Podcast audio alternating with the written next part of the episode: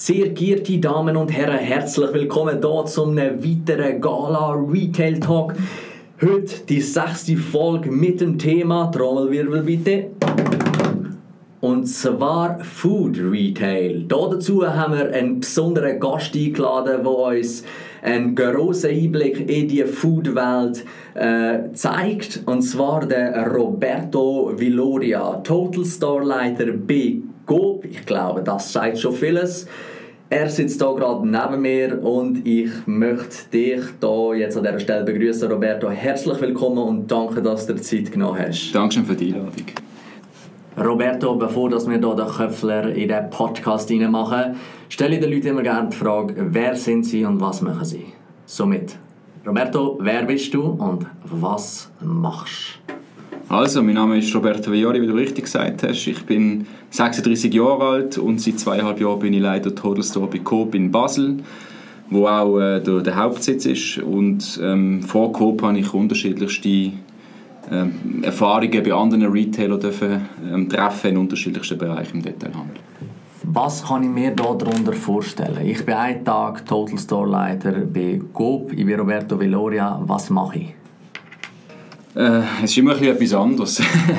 also zuerst muss man wissen, ein Total Store ist eigentlich ein, ein Konstrukt, ist ein Organisationsbereich bei Coop und ich sage immer, dass wir bei Coop den Lebenszyklus von einer Verkaufsstelle abbilden. Oder? Und das sind unterschiedliche Bereiche, die das ausmachen. Wir fangen an bei einer, bei einer Standortplanung, das ist eine Art wie eine Expansion, wo wir dann aufgrund von harten Daten und Fakten entscheiden, mit welchem Format wir eigentlich noch wohin expandieren können bei Coop. Und dann, wenn wir mal wissen, wo wir hingehen und was wir mit unseren Läden machen, dann kommen wir in die Abteilung Verkaufsstellenplanung. Das ist eigentlich so ein bisschen das Herzstück. Und das ist dort, wo wir wirklich die, die Grundrisse zeichnen, wo wir, wo wir auch den Ladenbau gestalten. Und das ist vor allem auch dort, wo wir uns um Designfragen kümmern. Das heißt, es ist dort, wo wir halt Standards setzen für unsere Läden, wenn es um Materialien, um Farben und um Design geht. Und dann gibt es die Abteilung Restaurantplanung, das ist eigentlich eine sehr ähnliche Abteilung, aber halt für das Restaurant, das ist halt separat, weil wir natürlich auch gewisse, gewisse spezifische Anforderungen haben an unsere Gastronomie. Dann gibt es die Energietechnik, das ist eigentlich die Abteilung, die dafür sorgt, dass wir wirklich immer genug Strom in unseren Läden haben und wo auch so ein das technische Konzept für unsere Verkaufsstellen niederschreibt. Dann gibt es Sicherheit, das ist auch immer ein großer Bereich und dann gibt es den technischen Dienst, wo halt unsere, unsere Verkaufsstellen am Leben halten. Und dort bist du, hast du, ich sage jetzt mal, ich hoffe, das klingt nicht böse, überall deine Finger im Spiel und schaust überall, dass alles auch funktioniert. Kann man eben so sagen, oder? Ja, genau. Also, überall im Fingerspiel, das, äh, das ist das, was wir, was wir anstreben. Im Endeffekt sind wir bei Koblenz so aufgestellt, dass wir vier Verkaufsregionen haben und die Verkaufsregionen, das ist eine gute Sache, weil die verleihen eigentlich der ganzen Formatsentwicklung zum Beispiel oder auch in einer Expansion eine gewisse Kraft, die verleihen dem Ganzen eine gewisse Kompetenz und im Endeffekt sind wir so auch unglaublich umsetzungsstark. Und, und du hast mich vorher gefragt, wie kann ein Tag aussehen beim, beim Todestor, das ist von der Bandbreite her natürlich immer sehr unterschiedlich unterschiedlich. Ja. Das sind, da gibt es Wochen, wahrscheinlich nicht. Ja, ja genau. Das sind, da gibt es Wochen, die sind sehr analytisch, wo wir uns vor allem um, um Standortfragen, um, um, um Standortplanung kümmern. Dann gibt es natürlich Wochen, wo dann äh, eher die andere Hirnhälfte beanspruchen, wenn wir halt kreativ müssen denken und, und uns eben um Materialien und um Formatsentwicklungen kümmern. Das ist sehr abwechslungsreich, aber das muss auch so sein und darum macht es auch Spaß. Ich habe dürfen für ein Subunternehmen von euch, oder nicht von euch, das für euch geschafft hat, mit die Planungen dürfen gestalten für GOB, und zwar für das Projekt GOB 2025. Und dann habe ich dort mal das erste Mal äh, dürfen das gewaltige Spektrum erleben, wie viele Leute das dann am Anfang mal zusammensetzen, über wie viele Filialen schwätzen sie, welches ist der richtige Standort und tun wir jetzt hier eine Metzgertheke her oder kommt an dem Standort keine Metzgertheke her? Also da hat man relativ weit ausgeholt. Und auch die Grundrissplanung, da ist jetzt nicht einfach nur schnell mal einig, äh, drei Stunden, zwei Stunden zusammensetzen, sondern da habe ich also ein paar Mal umzeichnet. Und da reden wir nur von einem einzigen Standort. Das war anstrengend, gell? sehr vielfältig. Ich durfte sehr viel äh, lernen, weil es natürlich auch unterschiedlichste Charaktere dort dabei waren. Aber ich habe es jetzt erwähnt, GOB, Läden 2025 das ist ein neues Konzept, wo, wo ihr dran sind. Kannst du uns zu dem mehr erzählen? Ja, genau. Also das Ladebaukonzept 2025 Plus ist für uns eigentlich Also 2025 Plus ist für uns eigentlich eher eine interne Bezeichnung, aber das macht nichts, wo, wo die Weiterentwicklung von unseren Coop-Supermärkten definieren. Es ist also ein, ein überarbeitetes Supermarktkonzept, wenn du so willst, das wir bereits über 100 Mal in der Schweiz ausgerollt haben. Oder? Das ist schon mal so das Grundsätzliche. Und grundsätzlich sind die Läden sehr hell und sie sind viel Holz im Einsatz, viel Leinenfarbe, sie haben einen Granitboden, den wir direkt aus dem Monsenonental einführen. Und charakterisieren tut sich das Ladenbaukonzept 2025 Plus vor allem über den Fokus auf Frische, auf unterschiedliche frische Bereiche und die sind vom Design her, muss man sich das so vorstellen, dass es so ein bisschen in sich geschlossene Erlebniswelten sind. Oder? Das ist eigentlich das, was 2025 Plus ausmacht und für die geschlossenen Erlebniswelten tun wir sehr viele verschiedene Module kreieren und, und versuchen auch als Highlight darstellen. Also ich denke da zum Beispiel an eine überarbeitete eine überarbeitete Frisch- und Gemüsewelt, wo man halt wirklich bis ganz am Anfang, bis ganz in Eintrittsstellen, wo, wo mit Holz untermalt ist, wo man halt mehr Kraft verleihen. Ein anderes Highlight ist zum Beispiel Metzgereitheg oder Fischereitheg mit einem eigenen Beleuchtungskonzept mit weißen und blauen Fliesen und und, und so zieht sich das ein bisschen durch im Laden. Oder? Und mein, mein persönlicher Favorit jetzt, das ist wirklich eine persönliche Sache, ist ein bisschen die Hausbäckerei, oder? wo wir wirklich versucht haben, die Arbeitsfläche vom Bäcker so nah an den Kunden wie möglich zu ziehen. Dass, dass, dass er das Handwerk auch kann erleben kann und dass er, wenn er am Morgen halt durch den Laden läuft, dass er wirklich kann zuschauen kann, wie halt der Zopf gemacht wird, wie das Gipfel frisch gemacht wird. Oder? Und die Herausforderung ist für uns ist natürlich, dass wir das, das Handwerk, das Erlebnis auch können, äh, materiell untermalen Das heißt heisst, im, in der Hausbäckerei zum Beispiel setzen wir sehr viel Holz ein, setzen wir wirklich auch einen, einen Produktionstisch ein, wo halt dann der Bäcker Platz hat. Und da setzen wir auch ein eigenes Beleuchtungskonzept ein, wirklich eigens für die Hausbäckerei gestaltete Backsteine. Und ich denke, so gestalten wir ein bisschen die, die Erlebniswelten. Oder? Und wenn wir dann von den wirklich ganz grossen Läden reden, also das heißt von dem Megastore, dann haben wir wirklich auch noch weitere Highlights, wie zum Beispiel einen Käsehumidor, den wir einsetzen. Das ist wo haben, den habe ich jetzt nicht, nicht gesehen. Wo haben wir so einen Käsehumidor schon drin? Hier zum Beispiel jetzt im, im Volkiland in Zürich haben wir gerade kürzlich einen eingesetzt. Okay. Und, und das ist eigentlich von außen sieht das aus wie ein Chalet, oder? Ist also aber, Judith hat etwas davon erzählt. Ja, das kann sein, ja, ja, genau. Ja, das ist wirklich ein, also ein technischer Wahnsinn, sage ich mal. Es sieht aus wie ein Schale von und wird von innen befürchtet, wird wirklich genau eingestellt, welchen Befürchtungsgrad jetzt das Schale muss haben, der Käsehumidor, damit man wirklich auch unseren Kunden ich sage jetzt mal, bis zu Käseraritäten können anbieten oder? Und das Aber das ist, ist kein, äh, nicht nur ein detailshandelnder Handelsfachmann drin, sondern auch ein Käser wahrscheinlich drin, ein Spezialist. Kann man also, also ist das so? Genau, also wir haben, wir haben natürlich vom Ladebau und von der Gestaltung, das wird alles bei uns gemacht und zusammen schaffen, dass man wirklich auch die Käsekompetenz haben können, wir mit einem Partner. Oder? Und das ist aber einfach rein... Ähm, historisch gewachsen, dass wir das so machen. Ähm, ich sage jetzt mal vom Design her wird, äh, wird das von, von uns im Todestor her gebaut und, und da, da können wir äh, mitgestalten und, und ich denke, äh, wichtig ist ja, dass der Kunde am Schluss eigentlich seine Käsekompetenz in einem Schale vorfindet und, und das passiert natürlich dann einerseits über, über die Erlebniswelt per se und andererseits über die Fachkompetenz, die dann dort drin ist. Du hast das Wort Erlebniswelten angesprochen. Mhm dein Favorit ist ein bisschen die Bäckerei. Meine ist eben die Metzgerei. Ich finde das so toll mit diesen Blättchen im Hintergrund und diesen Grafiken unter anderem. Toll ausgeleuchtet und sehr schöne Theken auch. Wie wichtig ist das GOB, die, die, das Thema Erlebniswelten? Weil ich habe jetzt GOB auch als ein sehr soziales Unternehmen kennenlernen, das ich jetzt äh, mit euch habe verschaffen. Mhm. Also ich denke, das Thema Erlebniswelten ist für uns sehr wichtig, weil wir möchten ja dem Kunden auch ein, ein Einkaufserlebnis eigentlich gewährleisten. Und ich denke, wenn man heute in einem Ladebaukonzept 2025 plus geht einkaufen, dann ist es eben mehr als einfach nur ein Einkauf, sondern wir laden eigentlich über die Erlebniswelten wirklich auch ein, dass man kann entdecken oder dass man sich kann inspirieren kann. Und ich glaube, das passiert einerseits über, über die über, über das Erlebniswelt per se in, in seinem Design, wie es daherkommt. Und am Schluss passiert es eben auch über die Menschen, die hinter diesen Theken arbeiten. Also du sagst jetzt über den Metzger zum Beispiel, oder, wo halt dann, sag jetzt mal, das Fleisch frisch mariniert oder über den, sag jetzt mal, den Fischer, also der, der hinter der Fischtheke steht, oder halt über den Bäcker, wo halt dann auch ähm, sage jetzt mal, sein Handwerk zur Schau stellt. Oder? Und wir können das natürlich vom Ladebau her äh, untermalen. Wir können dafür sorgen, dass die Rahmenbedingungen entsprechend die richtigen sind. Und ich denke, am Schluss machen es dann gleich einfach die Menschen aus. Oder? Äh, die Menschen machen da den Unterschied. Und, und du sagst, Coop ist ein soziales Unternehmen. Das basiert wahrscheinlich auf der Tatsache, dass man halt auch sehr viel ähm, Nachhaltigkeit auch im Ladebau integrieren und das äh, ist etwas, was dann auch Spaß macht, weil ich denke, da können wir auch dann sagen wir, der Gesellschaft etwas Gutes tun und, und das wird von unserer Kundschaft auch sehr geschätzt.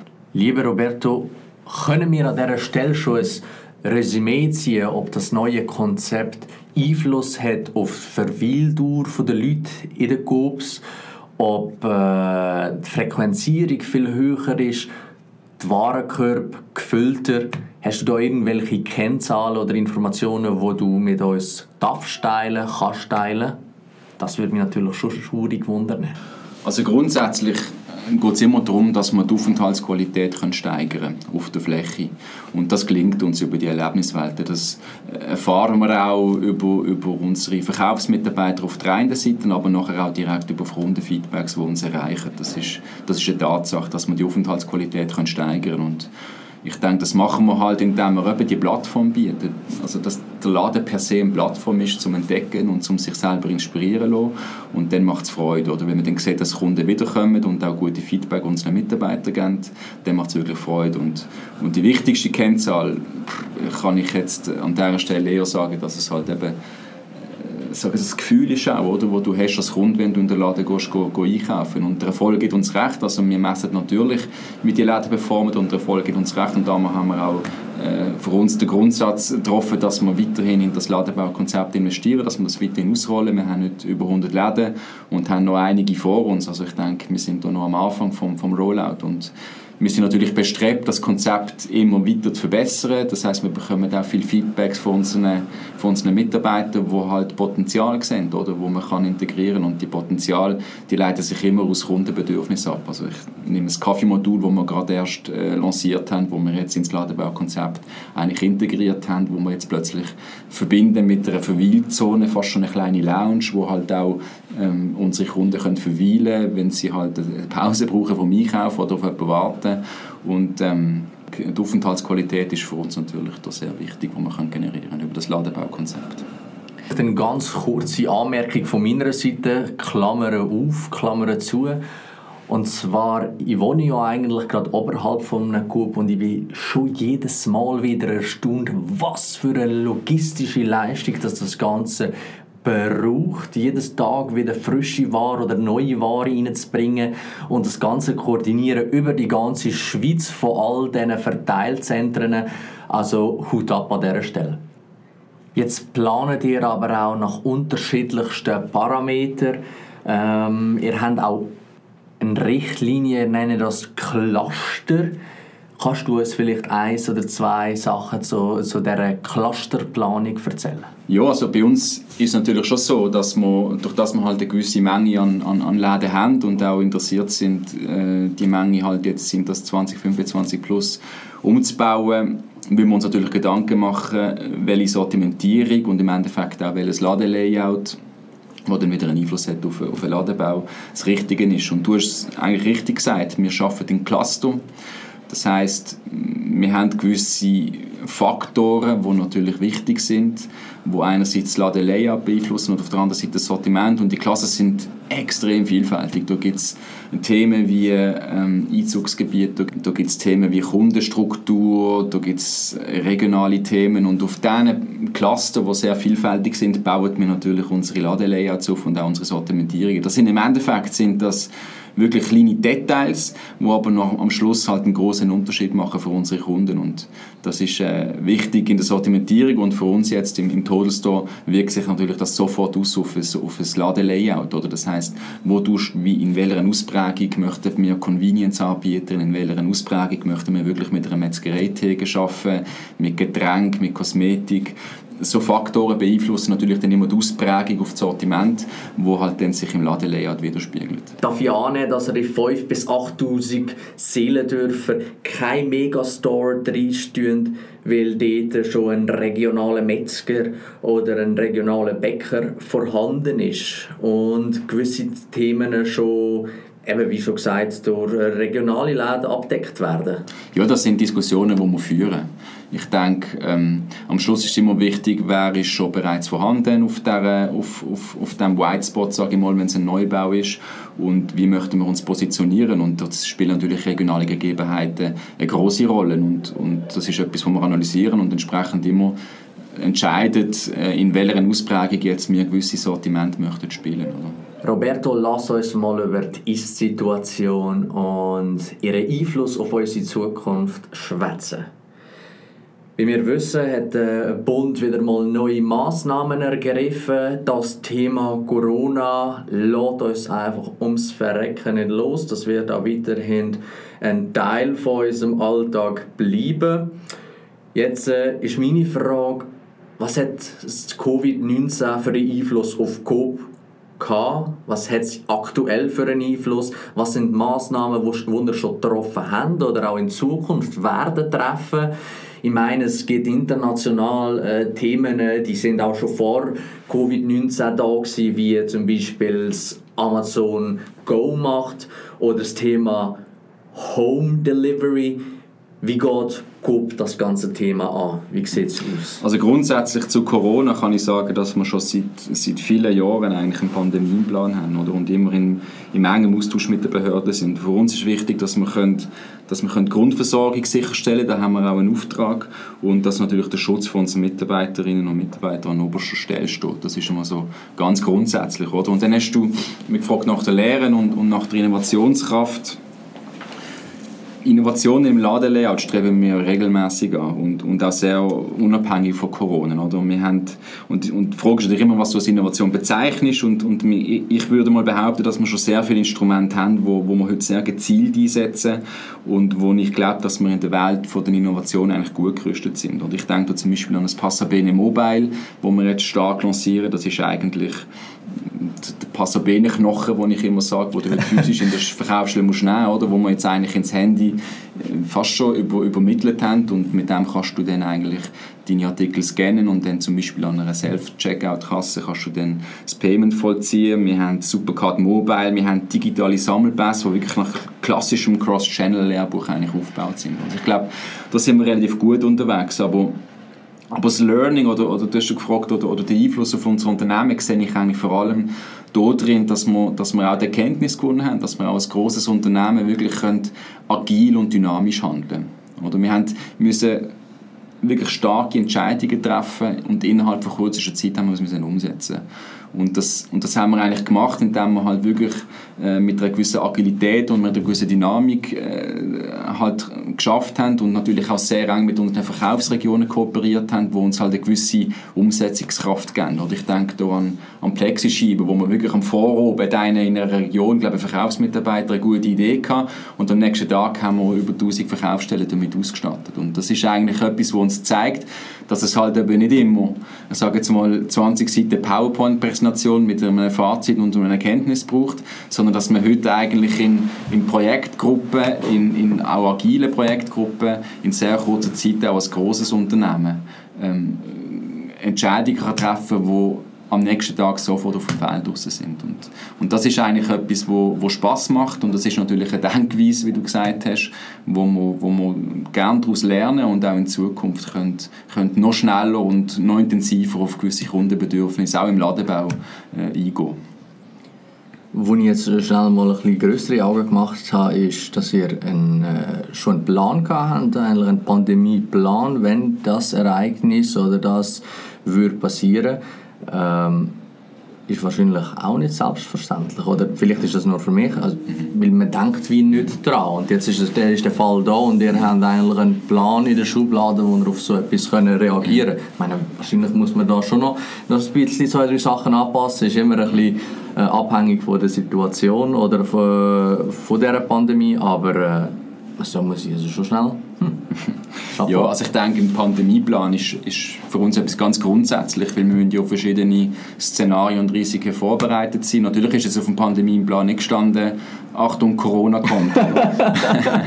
Aber ich ja, denke, da, würde ich mich, da würde ich mich wirklich fragen. Ja. Nein, ich denke, ein Pandemieplan ist einfach etwas Grundsätzliches, was wir haben und das ist gut. Das zeigt, dass wir, äh, dass wir mitdenken, wenn du so willst und, und das heißt auch, dass wir eben dann vorbereitet sind, wenn mal was passieren sollte. So, Li, und zwar 2020, eine von der wenigen Messen, die nicht abgesagt worden sind, ist die Euroshop 2020. Und ihr sind da Jahr auch für den Design Award nominiert worden, habt ihn auch äh, bekommen. Und zwar für das Konzept in Lausanne, ein Fubi-Konzept.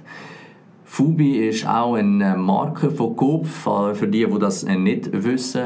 Coop ist nicht nur Coop, sondern hat noch andere Marken unter sich. Willst du uns vielleicht hier ein mehr erzählen zu dem Fubi-Konzept und zu dem Award? Fubi ist ein sehr spannendes Konzept und ich muss vielleicht ein bisschen ausholen. Fubi ist eigentlich eine Online-Plattform per se. Fubi ist eine Online-Plattform, wo verschiedenste Rezepte äh, zur Verfügung stellen und wo eigentlich eine immer grösser werdende Online-Community hat, wo sich eigentlich auf dieser Fubi-Plattform zum kulinarischen Handwerk austauschen. Das ist per se Fubi und Fubi als Online-Plattform ist sehr erfolgreich und darum haben wir uns im, vor, vor rund zwei Jahren entschieden, dass wir gerne aus Fubi möchten einen, einen, Laden machen. Das heißt, wir gehen eigentlich den umgekehrten Weg, wie man es eigentlich aus dem Lehrbuch kennt, von online zu, zu von offline zu online. Wir gehen eigentlich mit Foodbio von online zu offline. Weil wir haben gesagt, dass wir noch näher an die Food-Community, die immer grösser wird, möchten kommen. Wir möchten sie spüren, sie sollen auch uns spüren. Und darum haben wir uns entschieden, eigentlich einen Laden zu machen. Und dann haben wir dann im März 2019 haben wir den Laden eröffnet in Lausanne, im Bezirk Bellea. Und das Spannende an diesem Laden ist, so rein aus architektonischer Sicht, dass wir die Möglichkeit hatten, das ehemalige Stadttheater von Lausanne zu beziehen. Und das ist ein sehr altes Gebäude und da haben wir auch respektiert und haben halt dann auch ich rede jetzt wieder ein bisschen aus, aus ladenbautechnischer, architektonischer Sicht, dass wir halt gewisse Elemente einfach auch belohnt haben. Das heißt, wenn du heute in den Fubi-Laden gehst, siehst du immer noch die, sag jetzt mal, die alte Wandmalereien, du siehst immer noch gewisse Inkrustationen, die wir dann an der Säule gelassen haben und du wirst immer noch eine Bühne erkennen und sag jetzt mal das Bachtier erkennen. Oder? Das ist eigentlich so aus ladenbautechnischer Sicht speziell und das hat natürlich auch viel, viel ähm, Arbeit äh, gebraucht, um halt auch die die alte Struktur halt zu belohnen. Und im Fubi-Laden selber dann ist es so, dass wir halt das kulinarische Handwerk auch zelebrieren. Das heißt, wir haben auch dort in sich geschlossene Erlebniswelten geschafft, wo man auch sehr situativ auf gewisse äh, Tageszeiten können reagieren können, dass man halt dann auch frische Müsli vor Ort findet, wo vor den Augen zubereitet werden, dass man halt frisches Brot findet, dass man auch am Mittag oder am Abend, sage jetzt einmal, frische Pizzen kann entgegennehmen oder Suppe oder dann zum Beispiel im ersten Auge haben wir dann auch eine, eine Weinwelt, eine Bierwelt, wo immer wichtiger wird, wo man Live-Degustationen durchführen kann. Und all das ist Fubi. Das heißt, wir kommen näher an die Food-Community an, wir können uns austauschen und die Rezepte, die wir natürlich online zur Verfügung stellen, finden sich dort natürlich alle wieder mit entsprechenden Zutaten oder man kann es live degustieren. Und, und das ist ein sehr schönes Konzept, ein, sehr, also ein Konzept, das mit sehr viel Herzblut entstanden ist und das macht natürlich Freude. Und du hast gefragt, warum wir, den, warum wir den Award gefunden haben. Wir sind natürlich ho hoch erfreut. Wir haben den Award gerne entgegengenommen im Rahmen von der, von der Euroshop. Das ist die, die wichtigste Ladebaumesse, entsprechend übergeben worden. Und ähm, ja, ich sage jetzt, das ist wie ein Oscar. Die Konkurrenz war hart, aber am Schluss haben wir das Rennen gemacht. Super, genial. Thema Nachhaltigkeit, das gehört zu Coop, wie ich sage jetzt mal das Amen in der Kille. Aber es würde mich wirklich wundern, wie nachhaltig ist Coop wirklich? Also Nachhaltigkeit bei Coop ist per se wichtig und, und auch bei uns im Ladebau zum Beispiel ist es, ist es natürlich ein, äh, ein, ein, Thema, wo wir ständig äh, dran sind, also fast ein bisschen Dauerbrenner in dem Sinn. Oder? Und, und ich glaube, dass wir nachhaltige Themen kontinuierlich umsetzen, dass wir, ähm, dass wir nachhaltige Themen auch immer wieder mit innovativen Projekten verbinden. Ich denke da beispielsweise an einen Eisspeicher, wo wir in Netanya gerade kürzlich eingesetzt haben. Und bei diesem Einspeicher geht es, jetzt mal, im Grundsatz darum, dass man Energie, auch überschüssige Energie, eigentlich in einem Einspeicher konservieren, sodass man dann zum Beispiel auch in der, in der, in der warmen Jahreszeit, wie jetzt gerade, halt über natürliche Art und Weise können unsere Verkaufsstellen klimatisieren. Und das ist jetzt einfach ein Beispiel, das ich gerade aufgreife, weil wir da auch kürzlich prämiert worden sind und das ist das ist ein eher innovatives Thema so in der Welt der Nachhaltigkeit. Aber ansonsten, im Ladebau setzen wir natürlich ähm, seit seit dem Ladebaukonzept 2025 Plus setzen wir eigentlich ausschließlich auf die LED, dass wir halt Energieeffizienz können steigern können. Wir setzen auch in der gewerblichen Kälte zum Beispiel auf natürliches Kältemittel und achten zum Beispiel auch beim Einsatz von Holz, dass es immer FSC-zertifiziert ist. Das sind so Themen, die uns wichtig sind und im Ladebau bei Coop per se haben wir eigentlich eine große Sammlung an nachhaltigen Themen auf einer Plattform online, wo man auch nachschauen kann, Taten statt Worte. Und die hat inzwischen schon über 380 Daten, die im Zusammenhang äh, stehen mit, mit einer gewissen nachhaltigen Denkweise, wo wir natürlich sehr stolz drauf sind. Roberto, danke vielmals, dass du vorbeigekommen bist, dich diesen Fragen gestellt hast und äh, uns einen Einblick in die Ladenbauwelt oder in die Storewelt von Coop gegeben hast. Danke dir für den Besuch. Hat mich sehr gefreut. Ja, und äh, an dieser Stelle einen ganz grossen Respekt an dich, Roberto. Und äh, ich sage jetzt mal an dieser Stelle einen ganz grossen Respekt auch an, äh, an alle Coop-Mitarbeiter, die zu dieser Zeit äh, geschafft haben und äh, geleistet haben. Danke vielmals, das gebe ich gerne weiter. Super. Gute Zeit euch allen und bis bald, wenn es heißt Gala Retail Talk mit einem neuen spannenden Gast.